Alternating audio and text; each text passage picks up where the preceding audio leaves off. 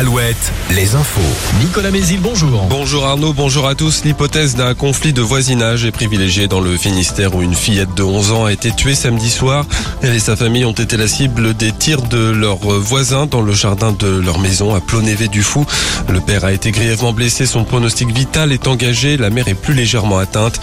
Le tireur présumé âgé de 71 ans et son épouse sont en garde à vue. Tous les collégiens du pays vont suivre cette semaine une heure de sensibilisation sur le harcèlement et les réseaux sociaux, annonce hier du ministre de l'Éducation. Après le suicide de la jeune Lindsay, 13 ans, le mois dernier dans le Pas-de-Calais, le gouvernement a décidé la semaine dernière de faire du harcèlement scolaire, je cite, la priorité absolue de la prochaine rentrée. Le gouvernement qui va affronter aujourd'hui sa 17e motion de censure depuis le début du second quinquennat d'Emmanuel Macron. Un texte déposé la semaine dernière par les députés insoumis après l'échec de la proposition de loi visant à abroger le report de l'âge de la retraite à 64 ans. Dans le Morbihan, l'église de Carnac taguée pendant le week-end, une inscription tout rasée, tout rasé comme les menhirs sur la façade de l'édifice. La commune est le théâtre d'une polémique depuis plusieurs jours après la destruction de menhirs pour la construction d'un magasin de bricolage. Le maire de Carnac fait lui-même l'objet d'insultes et de menaces. Son domicile est placé sous la protection des gendarmes.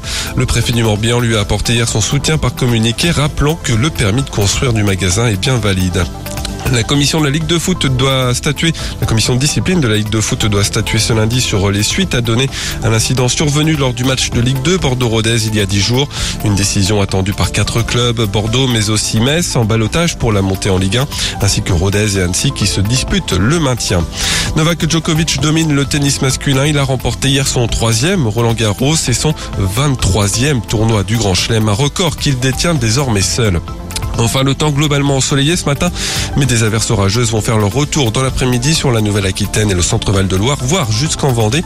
Le Nord-Bretagne sera sous les nuages bas toute la journée, les maxi comprises entre 20 et 28 degrés. Retour de l'info à 6 heures. Très bonne matinée à tous.